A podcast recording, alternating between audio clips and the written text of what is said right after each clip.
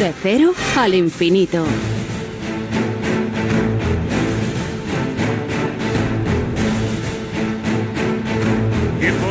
como suele ser habitual para la seguridad y las emergencias, antes de terminar el programa saludamos a nuestro experto en estas materias. David Ferrero, ¿qué tal? Buenas noches. Hola, muy buenas madrugadas, Paco. Eh, hoy vamos a hablar con la Asociación Nacional de Agentes Tutores en esta sección de Héroes sin capa y con, eh, bueno, un poco la intención de acercarnos a la figura de estos policías que suelen trabajar en, bien en policías locales o en policías autonómicas y que son la figura policial más cercana eh, a los eh, alumnos, a los jóvenes, y a los menores de edad, eh, por la labor que realizan también desde el ámbito educativo.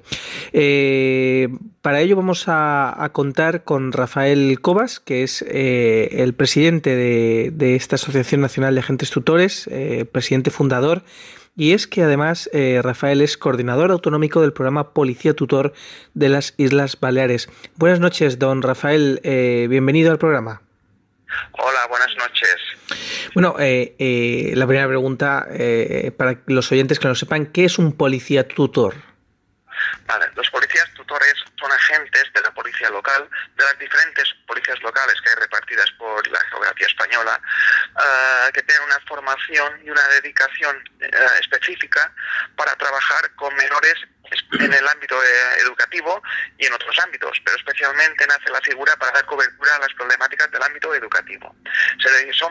Policías especializados en trabajar ah, con los centros escolares, con los servicios sociales, con, las familias, etcétera. Eh, es una especialidad más dentro, de los cuerpos de policía local.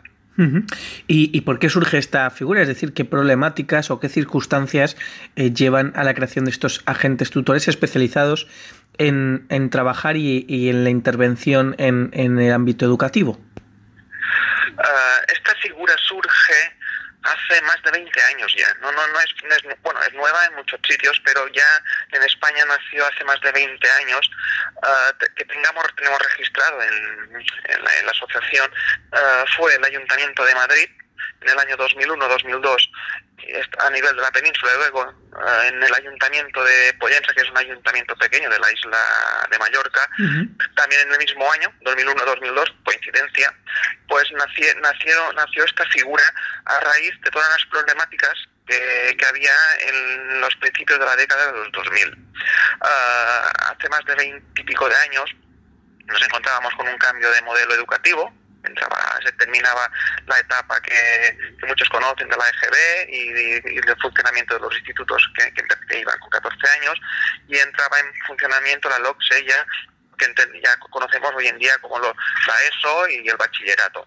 A partir de ahí los institutos eh, fueron, eh, eh, en su momento eran centros abiertos, entraba, salías, había una cierta libertad, eh, los alumnos eran ya más mayores y con, la, con el cambio de ley pues empezó ya a, llegar menores de lo que eran antes de séptimo de, de, EGB, que, ahora es primero de la ESO, eh, menores de 11, 12 años y luego y haber ciertas restricciones.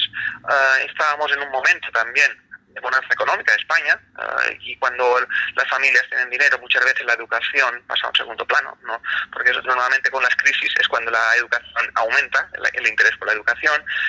Eh, también estamos en un momento de llegada de muchas personas de, países extracomunitarios que venían a trabajar en la, construcción. Es decir, había toda una serie de condiciones, de, situaciones eh, que hacían que los centros educativos pues tuvieran una serie de problemáticas. Y fue el mundo educativo, no, es la policía que se inventa este, este servicio, es el mundo educativo quien requiere a la policía ayuda y que crea una figura especializada para colaborar con este mundo. Es decir, no, no es una unidad que es, eh, la policía diga, vamos a crear esta unidad por una serie de necesidades. Es decir, es el mundo educativo que dice, tenemos una problemática y necesitamos ayuda, pero de la policía local, que era la policía más próxima al ciudadano, y es uh, hoy en día. Es decir, es recuperar esta proximidad de la policía, de la policía municipal de toda la vida, cercana al comerciante, al vecino, pues esta proximidad uh, con la comunidad educativa. Y a partir de ahí, pues nacen estas figuras y se extienden. Usted habla de problemáticas en el ámbito educativo, eh, pero para los oyentes que tengan hijos, hijas que nos estén escuchando en esa edad escolar, eh, ¿qué riesgos puede haber y por qué es importante la labor que realizan los agentes tutores en ese ámbito? A ver, las problemáticas las que nos enfrentamos hoy en día, hay unas que ya las arrastramos hace años, desde su inicio, por ejemplo, eh, el absentismo escolar. El absentismo escolar es aquel, aquel menor que deja de ir a clase, de, ya sea de forma intermitente o de forma crónica. El absentismo era un problema hace 20 años y lo sigue siendo hoy en día. Eh, lo que la policía no intervenía en absentismo y hoy en día ya sí que interviene y está hecho reducir los números de absentismo, excepto con la pandemia que ha habido un repunte que aún arrastramos. Es decir, la pandemia ha hecho que, se aumentara otra vez el absentismo escolar y, la, con consentimiento incluso de las familias. Y ya a día de hoy aún uh, las cifras son altas de absentismo. Pero bueno, uh, pasó lo que pasó y esta es una de las consecuencias.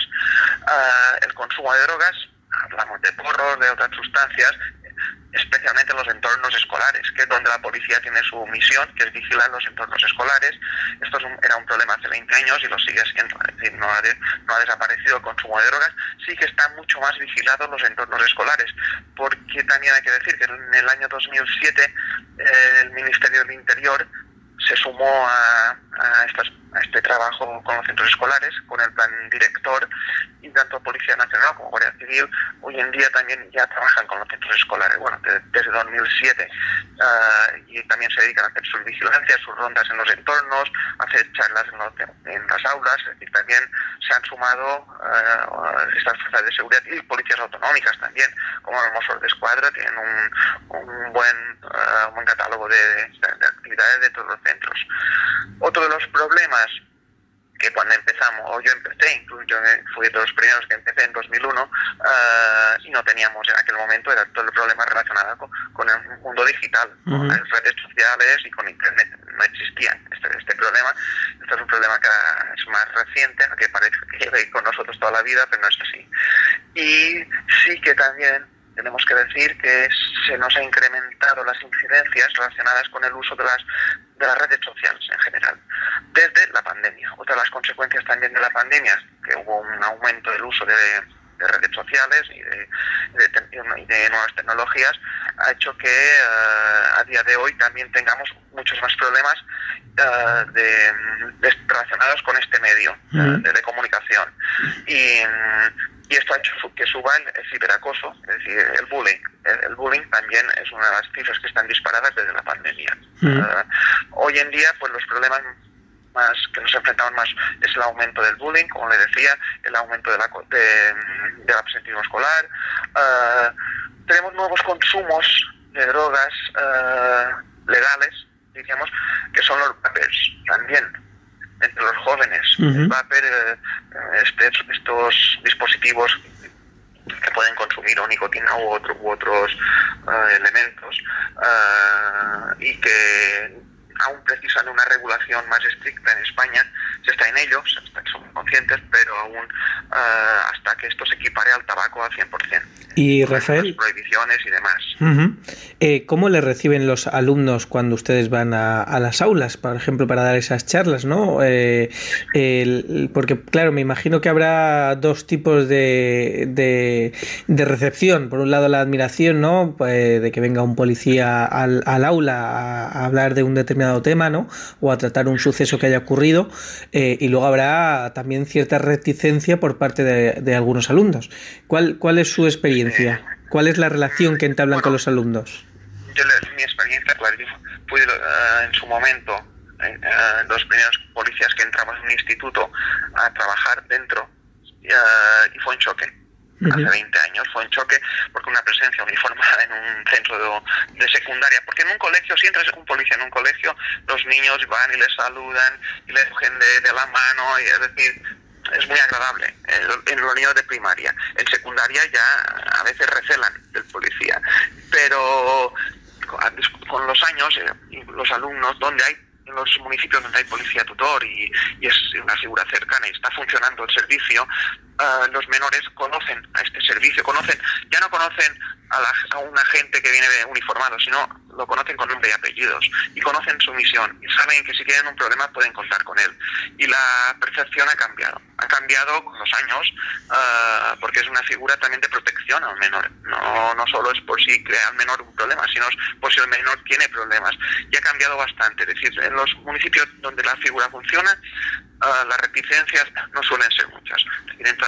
Ya incluso una presencia de un uniforme en un instituto no es, no es de extrañar. ¿no? Esto con los años pues ha ido, ha ido mejorando mucho pues eh, por ir acabando y aprovechando eh, su experiencia como agente tutor eh, e impulsor ¿no? de, un programa de este tipo en, las Islas Baleares, Rafael, mm, sabemos que nuestra juventud tiene unos valores que son pues maravillosos, ¿no? Muchas veces pues los jóvenes han demostrado que son solidarios, que son respetuosos muchas veces con, con quien lo pasa mal, pero también sabemos que como toda la sociedad pues muchas veces hay, hay otra cara, ¿no? Eh, eh, y yo le quería hacer una pregunta, porque muchas veces pues cuestionamos, ¿no? Hacia dónde vamos como sociedad, eh, por lo que vemos y por algunos sucesos que se pueden ver en las noticias. Tenemos que tener, o sea, hay esperanza en, los jóvenes. Usted que, que, ha trabajado con ellos durante más de 20 años, que ha visto generaciones y generaciones de, de menores, ¿no? tanto en primaria como en secundaria, ¿tenemos esperanza o, o, nos, o el futuro que nos, que nos aguarda no es muy alentador? Yo quiero pensar, quiero pensar que sí. Yo llevo muchos años en este trabajo, llevo más de 20 años y he visto menores que dábamos por perdido en su momento, perdidos totalmente ya, y ahora son padres de familia con hijos totalmente normalizados. Uh, yo pienso que sí. sí que lo tendrán a veces parece que lo tendrán más difícil porque tienen otra educación, las familias son diferentes, también hay una sobreprotección que no debería ser de esta manera, eh, tan exagerada, que no le hacemos ningún beneficio a los menores, pero yo creo que somos suficientemente fuertes para, uh, para, para, sobrevivir y, y para reforzarse de, y adaptarse a las circunstancias que les vendrán. Yo, yo pienso que sí, yo, tengo bastante esperanza.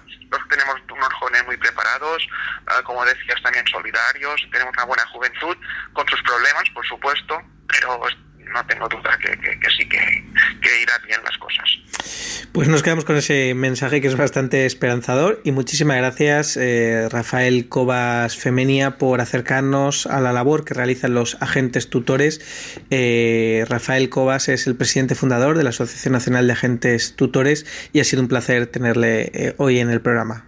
Muchísimas gracias. Gracias por darnos visibilidad. Muchas gracias. Paco, yo vuelvo dentro de 15 días. Hasta entonces, ya saben, protéjanse.